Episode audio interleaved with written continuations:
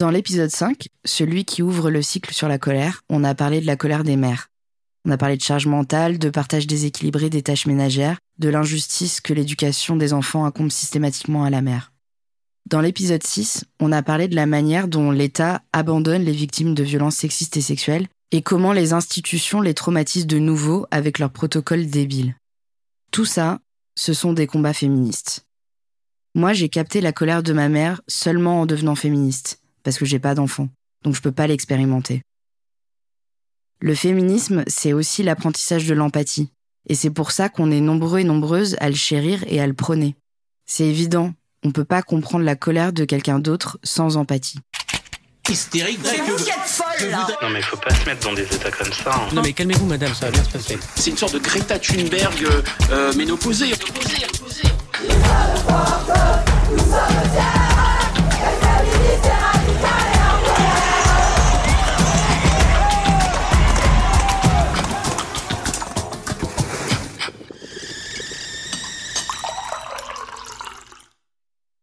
Moi, je suis blanche issus de la classe moyenne supérieure et même carrément de la petite bourgeoisie. Le féminisme, ça a été ma porte d'entrée pour prendre conscience de mes privilèges petit à petit et m'intéresser notamment aux luttes antiracistes. C'est le sujet de cet épisode aujourd'hui. Dans les premiers épisodes avec Blanche, on a parlé d'intersectionnalité et du fait que les vécus n'étaient pas les mêmes selon la position sociale que l'on occupe.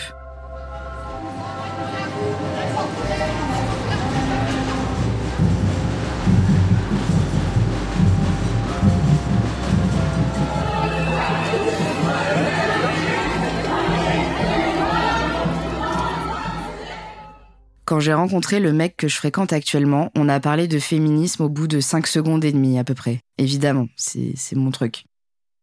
Tout de suite, il m'a parlé de Nadia, sa coloc qu'il a rencontrée en formation pour devenir régisseuse spectacle. Après quelques mois, j'ai enfin pu la rencontrer autour d'un verre. Elle a accepté de partager son expérience avec moi via Zoom.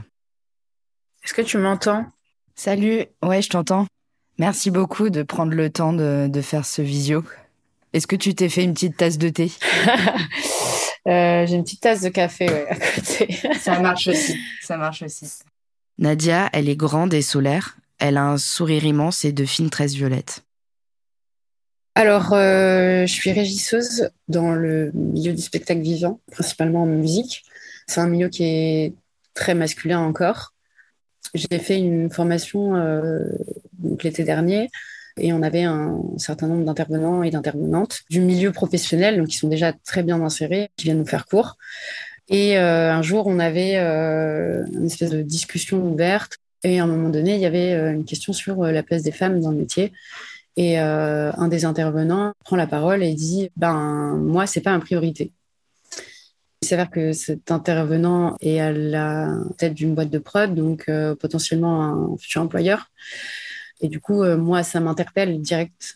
Je l'interromps et puis je demande en fait euh, si c'est pas ta priorité, si c'est pas la priorité, euh, comment on fait en fait pour féminiser entre guillemets le secteur?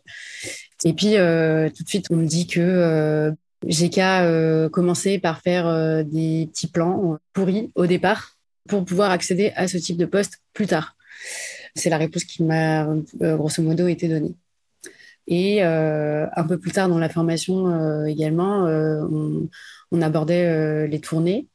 Et donc l'intervenante qui nous faisait le cours sur ce sujet nous dit on ne peut pas être une femme et faire carrière dans la tournée. Voilà.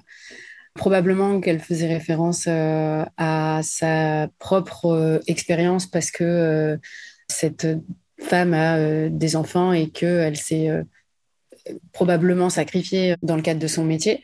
Mais moi, ça me fait poser la question de, elle est dans une position de intervenante, bah, du coup, toute sachante. Elle est censée créer des vocations, en fait. Et du coup, elle, elle s'adresse à nous en tant que femme dans la classe. Écoutez ce type de discours, bah, c'est pas du tout encourageant, en fait, à faire ce type de métier. Et aussi, euh, quel message ça envoie aux mecs qui sont dans la classe qui sont potentiellement amenés à travailler avec nous euh, sur des projets, que euh, bah, ça sert à rien d'embaucher des femmes. C'était euh, assez décevant d'avoir ce type de discours, même si je peux concevoir que c'est du sexisme internalisé aussi de la part de ces intervenantes. Mais j'ai trouvé que c'était quand même la représentation d'un secteur qui veut pas bouger en fait, qui continue d'être masculin et qui continuera à l'être. Et qu'est-ce qui s'est passé quand tu as exprimé ça? Ben, pendant la table ronde avec les échanges, ben, on a juste essayé en fait de passer à autre chose comme si j'ai vraiment eu le sentiment que la question gênait, en fait. Et on est passé à autre chose, effectivement. Et comme si euh, l'intervenante euh, voulait pas trop froisser, en fait, la personne qui intervenait euh, en disant que c'était pas sa priorité, que c'était pas un sujet, alors que, effectivement, c'est un gros sujet, à mon sens, en tout cas. Est-ce que tu as eu la sensation d'être gaslight un peu en mode euh, non mais c'est bon, il n'y a pas de problème, euh, vous vous faites des idées, euh, allez c'est bon. Oui, j'ai eu la sensation en fait qu'on disait que c'était pas une question, c'était pas un problème, c'était pas un sujet quoi. voilà. Nadia, elle a fait des études de commerce avant de se passionner pour la musique et de vouloir monter son projet de lieu culturel engagé. Elle vient d'une famille issue de l'immigration, elle est militante féministe antiraciste. Mes parents, ils sont marocains. Et en fait, euh, j'ai été éduquée dans une culture musulmane. Moi, je suis pas pratiquante ni croyante. En tant que fille euh, d'immigrés, on a été euh, éduquée tout en courber les chines, quoi. On n'avait pas vraiment l'opportunité, en fait, de pouvoir se plaindre, de pouvoir critiquer. On nous apprend à, à pas faire trop de bruit, à toujours être discret, à, bah, de s'intégrer au maximum, quoi comme si on n'était pas euh, forcément super légitime d'être là où on est en fait. Et du coup, c'est aussi quelque chose que j'ai ressenti plus tard, parfois dans des discussions avec euh, des amis, dans des cercles, où euh, ben, j'avais l'impression que j'avais pas forcément mon mot à dire dans la critique du système ou des institutions parce que souvent le, commentaire que j'avais c'est ah mais euh, en ce moment euh, bah tu touches au chômage c'est bien contente. Ou alors euh, tu dis ça mais tu profites aussi un peu du système. Enfin voilà. C'est un, espèce de silenciation en fait qui fait que de par ma condition de femme racisée ben j'avais pas forcément mon mot à dire. Parce qu'il y a cette espèce de préjugé ambiant que ben les immigrés, ils sont là euh, pour euh, leur part du gâteau, euh, ils sont venus profiter de notre système, ils travaillent pas, ils sont feignants, ils sont au chômage. Et en plus, ils veulent se plaindre et en plus, ils vont en manif, etc. etc. Donc, effectivement, c'est très, très emprunt encore aujourd'hui de, ce cliché des personnes racisées qui profitent du système, des minima sociaux, qui fraudent aussi, qui font des enfants pour pouvoir toucher les allocs, etc. Ça touche aussi à ta condition de femme de ce truc de faire des enfants. Est-ce que tu perçois aussi euh, un racisme qui est différent du fait que tu sois une femme? J'étais dans une conversation où on parlait de mon féminisme et, euh, et de mon activisme et euh, on m'a sorti une fois pourquoi tu vas pas aider les femmes dans ton pays? Donc d'autant plus du fait d'être une femme racisée ça me ramène à ma condition de j'ai pas non plus à me plaindre des conditions de la femme ici parce que dans mon pays c'est encore pire parce que dans mon pays, euh, entendu entre guillemets, hein, mon pays, euh, les droits de la femme ils sont bafoués euh, et que ici on est bien loti. J'ai ressenti de très très nombreuses fois ouais, de la silenciation de par du coup ma condition de personne racisée, mais en plus ma condition de femme racisée.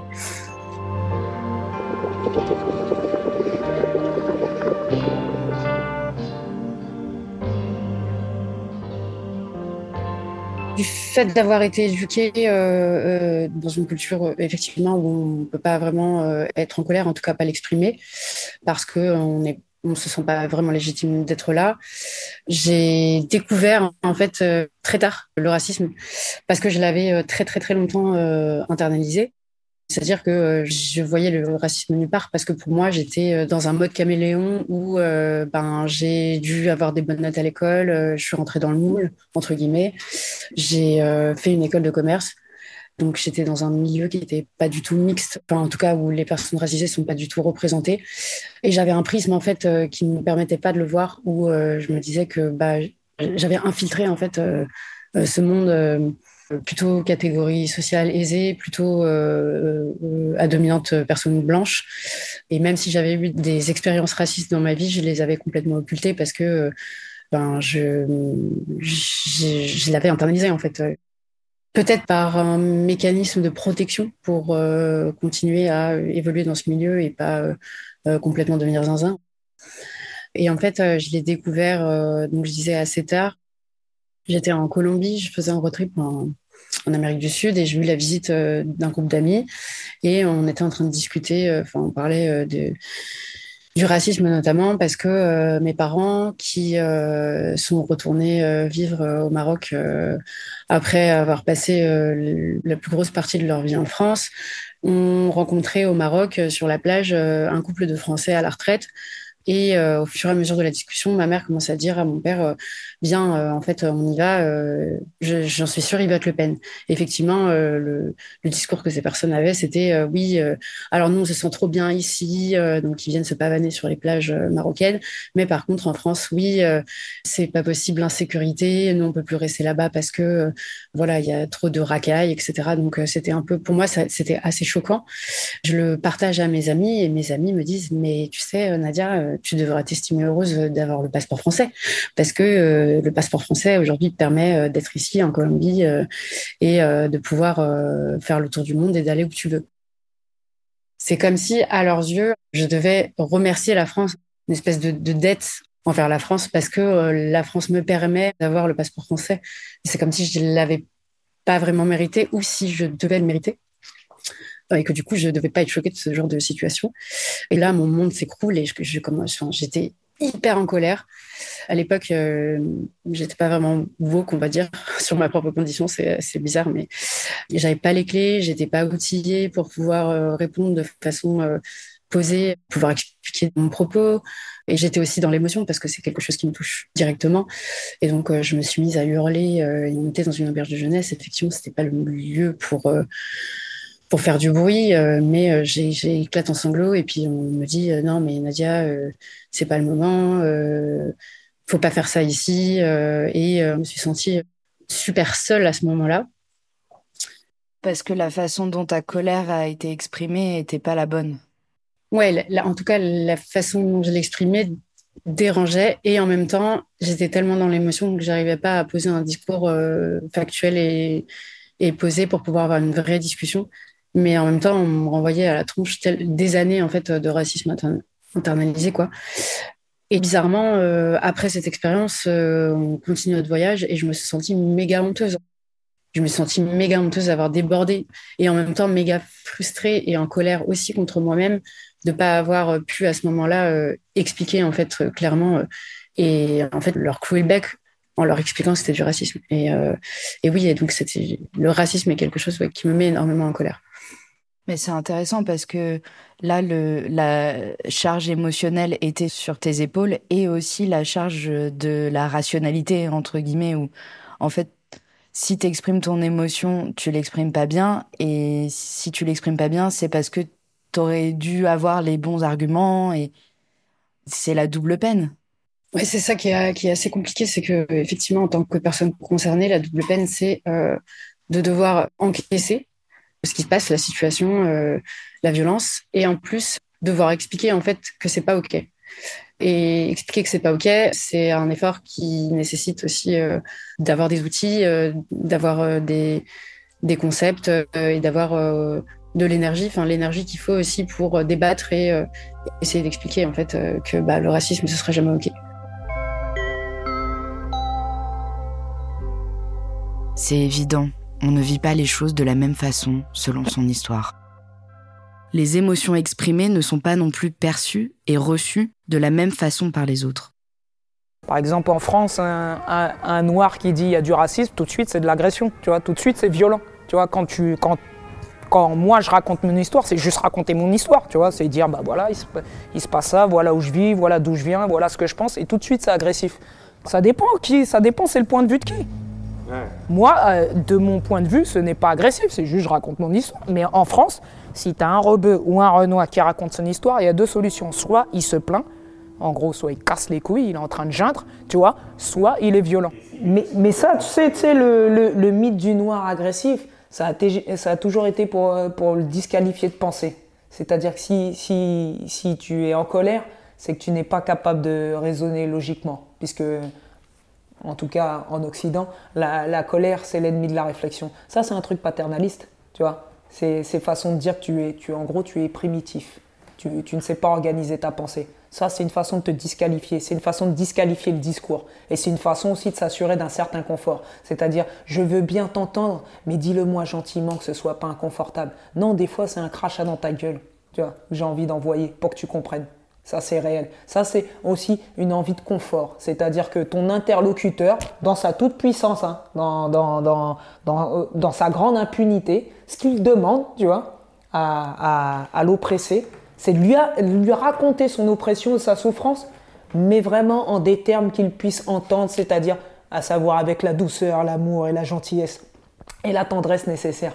Mais c'est pas, pas un degré d'insolence incroyable, ça? Ce que la rappeuse Kazé évoque là, les féministes et antiracistes appellent ça le tone policing, la modération du ton. C'est-à-dire une attaque sur la forme que prennent les propos plutôt que sur le fond. Faire la police du ton, c'est déplacer le débat sur le terrain des émotions pour ignorer la critique qui est faite. Faire la police du ton, c'est placer ses propres émotions devant celles ressenties par la personne qui parle et donc nier son vécu. Les personnes qui font partie de groupes minoritaires n'ont pas le droit de se mettre en colère. Elles ne sont pas légitimes pour y prétendre.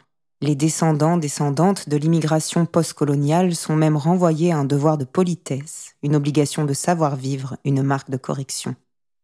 La politesse ici ne renvoie pas à une règle sociale de respect mutuel, de cordialité réciproque. Il s'agit plutôt d'une obligation unilatérale qui ne concerne que les personnes qui sont considérées comme n'étant pas chez elles en France, juste accueillies, tolérées, mais à condition qu'elles n'exercent pas leur sens critique. Des personnes tolérées, on attend le sourire, même quand la blague est raciste. Un acquiescement même quand le conseil est paternaliste. Il s'agit de rester poli. Réagir autrement que par un silence à la violence qu'on subit au quotidien, c'est mettre de l'huile sur le feu. Et si le feu nous brûle, on l'aura bien cherché. Ça nous apprendra à sortir du rang, le nôtre, celui du dessous. Pour les personnes appartenant au groupe minoritaire, la colère n'est pas considérée comme une réaction légitime, mais comme une preuve de leur ingouvernabilité.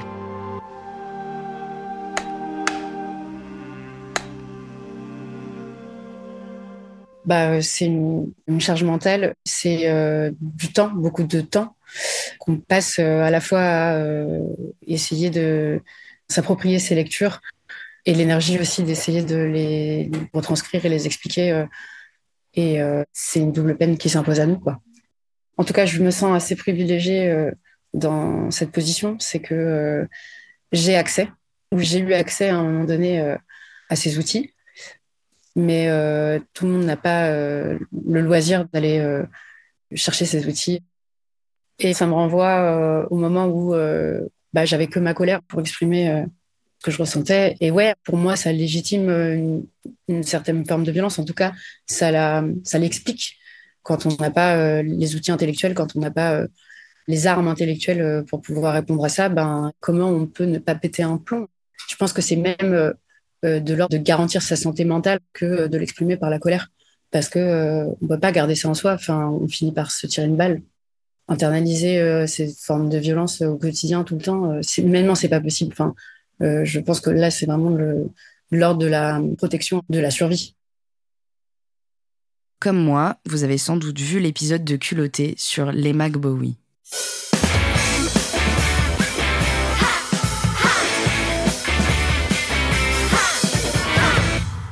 C'est une travailleuse sociale libérienne. Elle s'occupe des victimes de guerre dans les années 90, accueille des femmes violées, mutilées. En 2003, elle s'engage contre la guerre civile et milite pour la paix. Elle est connue pour cette phrase. Stop Il est temps que les femmes arrêtent d'être poliment fâchées Cette violence-là, que ce soit la violence des femmes ou la violence des personnes racisées, elle n'est pas euh, autorisée, elle n'est pas admise dans la société. Il y a un truc qui est de l'ordre de l'impensable. C'est soit de, de la sauvagerie si ça vient des personnes racisées, soit de l'hystérie si ça vient des, des femmes. Et tu m'avais raconté une histoire qui t'était arrivée dans la rue euh, suite à une agression. Est-ce que tu veux bien euh, m'en parler?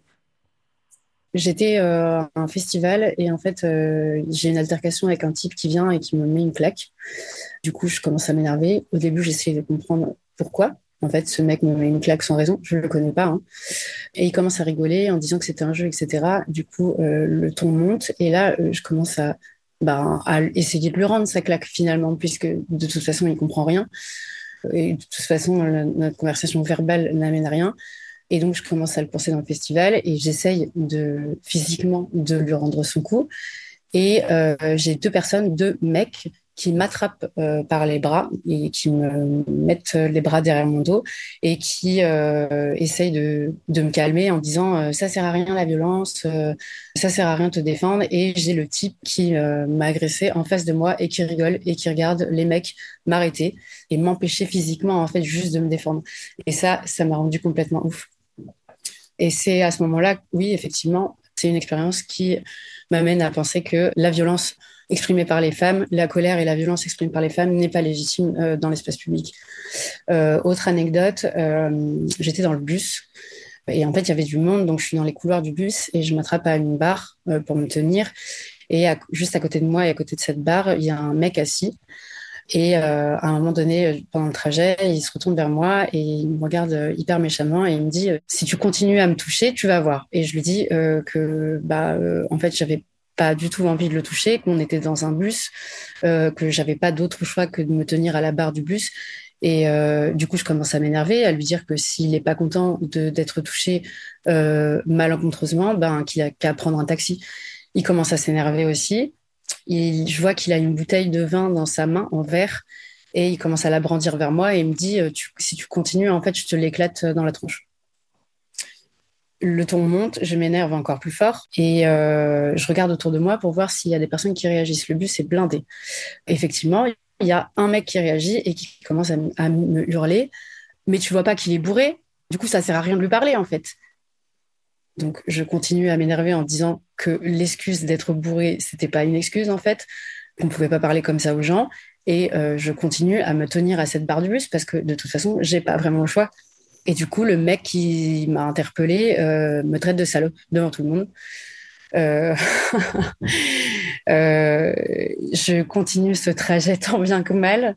Et en fait, je descends du bus et ben moi, ma journée, elle est, enfin ma soirée, elle est ruinée. je regarde derrière moi cinq ou six fois si le mec m'a pas suivi pour m'éclater la bouteille de vin dans la tronche. Et je viens de me faire insulter de salope devant tout le monde parce que je me suis mise en colère en fait. Ma colère, encore une fois, elle n'a pas été légitime, elle a dérangé alors que j'étais dans mon droit et que euh, c'est pas une excuse euh, si le mec est bourré et s'il est bourré, il prend pas les transports en commun et même, ça sert à rien d'essayer de, justifier quoi que ce soit. Voilà, encore une preuve qu'on n'a pas vraiment le droit de se plaindre, d'être en colère euh, et d'osser le ton dans des espaces publics, quoi. Ouais, c'est clair. Surtout que le fait d'être bourré en justice, c'est une circonstance aggravante pas euh, atténuante. Après, il y a aussi le truc des, du boys club, quoi. Ils se, ils se protègent aussi entre eux. Ouais, c'est assez fou qu'à chaque épisode, euh, ce soit des mecs qui interviennent euh, pour dire Mais mademoiselle, ça sert à rien la violence. calmez-vous ou calmez-vous. Parlez moins fort. Voilà. ouais, c'est ça, la, la, solidarité masculine quand il s'agit de silencier une femme, elle est, elle est bien là, quoi.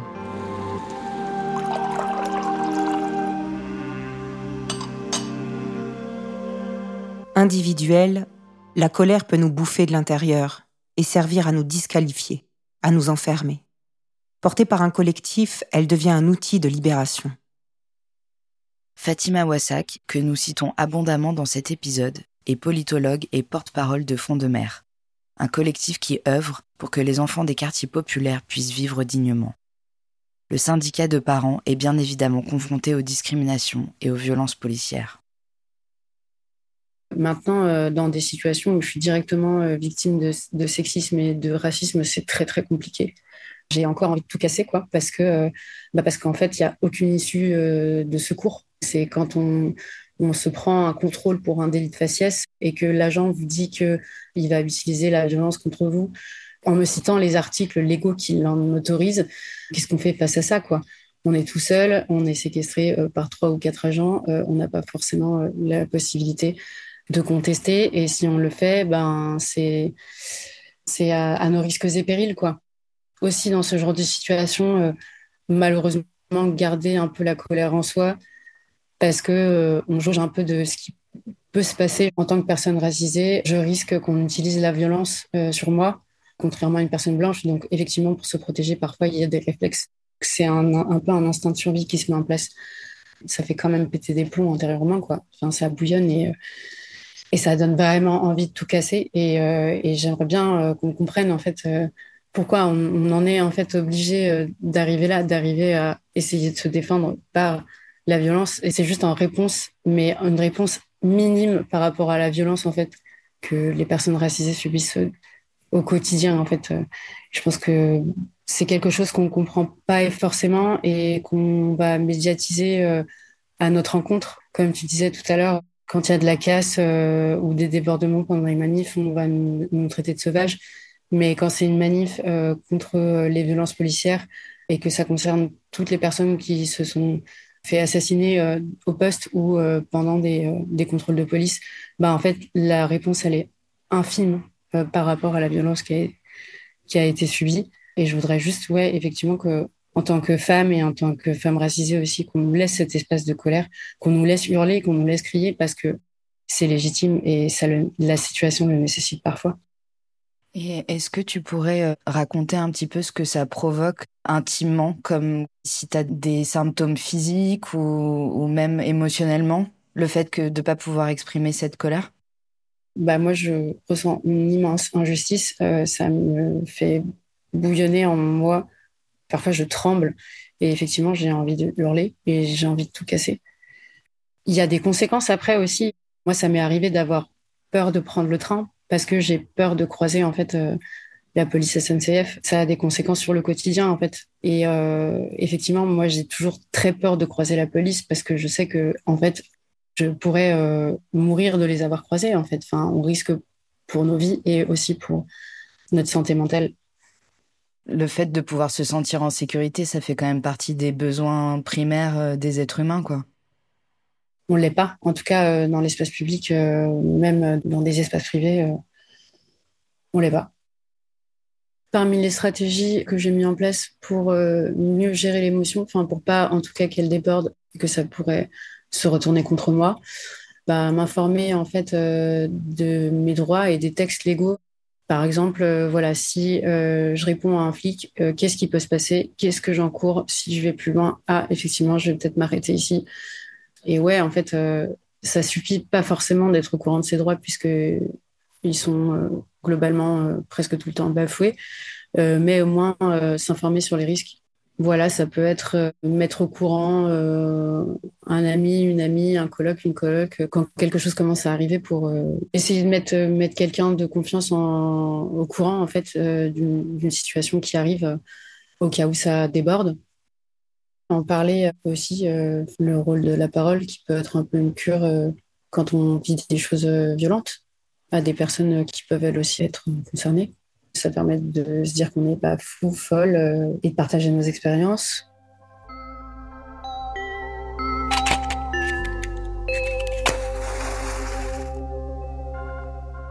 Il nous faut travailler non pas à un bon dosage de la colère individuelle, mais à sa transformation en puissance politique, collective, vecteur de changement et de justice.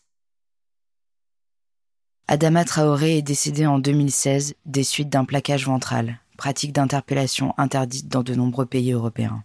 Elle est connue pour avoir tué George Floyd aux États-Unis et Cédric Chouviat en France en 2020. Cette technique est encore utilisée par quatre policiers contre un lycéen de 16 ans qui protestait contre la réforme des retraites en avril 2023. Assa Traoré lutte inlassablement depuis 2016 pour faire éclater la vérité. C'est une femme noire dont le frère a été assassiné par la police. Elle exprime sa colère pacifiquement depuis sept ans.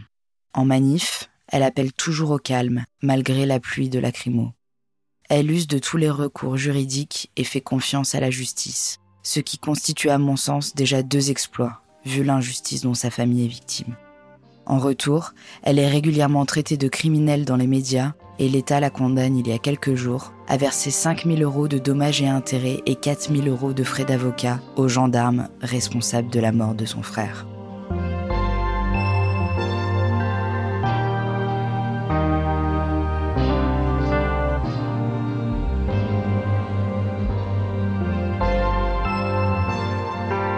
Il y a aussi Abdelkader Guedir, Zied Bena et Bouna Traoré qui avaient 17 et 15 ans, Lamine Diang, Amin Bentoussi, Amadou Koumé, Babacar Gaye, Liu Xiaoyao, Guy Kamara, Rayana et beaucoup d'autres encore.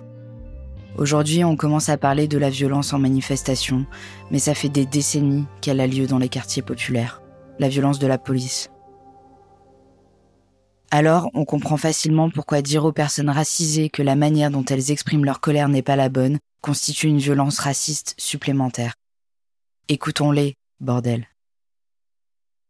Aller en manif aussi, ça m'a permis beaucoup d'extérioriser. Euh, c'est des moments où on peut hurler, euh, même si elles sont de plus en plus réprimées et que, euh, effectivement, aujourd'hui, j'ai quand même tendance à plus y aller parce que ça me fait peur.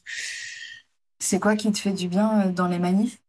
Pouvoir regarder autour de moi et observer en fait la différence des individus qui sont présents et me dire que bah il y a des personnes qui se sentent concernées autres que nous et ça ça fait du bien parce qu'on en a vraiment besoin. Quand je vois autant de diversité, euh, je me dis que c'est un sujet qui ne concerne pas que nous et que du coup, euh, ça permet de se dire qu'il y a des personnes qui peuvent prendre le relais quand c'est plus possible pour nous. J'ai observé aussi euh, dans certaines manifs des cortèges de personnes blanches qui se mettaient devant des personnes racisées au cas où il y avait des interventions de la police en guise de protection.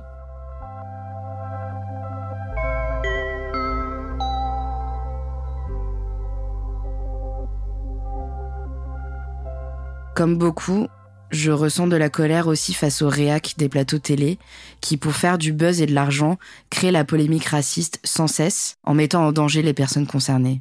Ils attisent l'islamophobie en infantilisant les femmes qui portent le hijab, comme si elles étaient incapables de penser par elles-mêmes. Ils instrumentalisent les droits des femmes à disposer de leur corps, dont ils se foutent éperdument par ailleurs. Ils attisent aussi la transphobie. Ils créent des paniques morales au nom de la protection des enfants. Même chose, ils s'en foutent. Sinon, ils parleraient des trois enfants par classe victimes d'agressions sexuelles. Ils demanderaient, en chœur avec les associations féministes, le milliard pour lutter contre la violence. Ils ne maîtrisent rien des concepts de laïcité ou de genre. Ils les utilisent mal, ils sont experts qu'en démagogie et souffrent d'une carence en empathie. Donc, non seulement ces femmes sont éloignées du débat public, infantilisées et réduites au silence, mais en plus elles sont instrumentalisées, leurs conditions de vie sont manipulées à des fins racistes. L'insulte est double. La colère des militantes est dirigée contre la bêtise de ces réacs qui monopolisent la parole, contre leur suffisance et leur irresponsabilité à jouer avec le feu des fachos. Impossible de rester poliment fâché face à ça. Comment gérer cette rage qui fait mal? Comment la transformer en force motrice? La prochaine fois, on tentera de répondre à ces questions en parlant collectif et violence. Je suis Judy Calpero et je vous remercie d'avoir écouté Allumettes et Tasse de thé. Si le podcast vous plaît, n'hésitez pas à partager à vos potes, à vos proches et collègues, commentez, likez, abonnez-vous à la newsletter et suivez-nous sur Instagram. Ce podcast est un espace ouvert à tous, même aux hommes cisgenres hétéros. Prenons la parole et faisons la révolution par les émotions, tous ensemble. Dites-nous quelles émotions la discussion vous a procuré. Partagez-nous vos tips pour gérer vos craintes et angoisses Racontez-nous vos souvenirs d'émotions fortes liées à la lutte contre le patriarcat. Pour cela, vous pouvez nous envoyer des vocaux sur Instagram ou nous laisser un message en appelant le 01 83 64 15 17.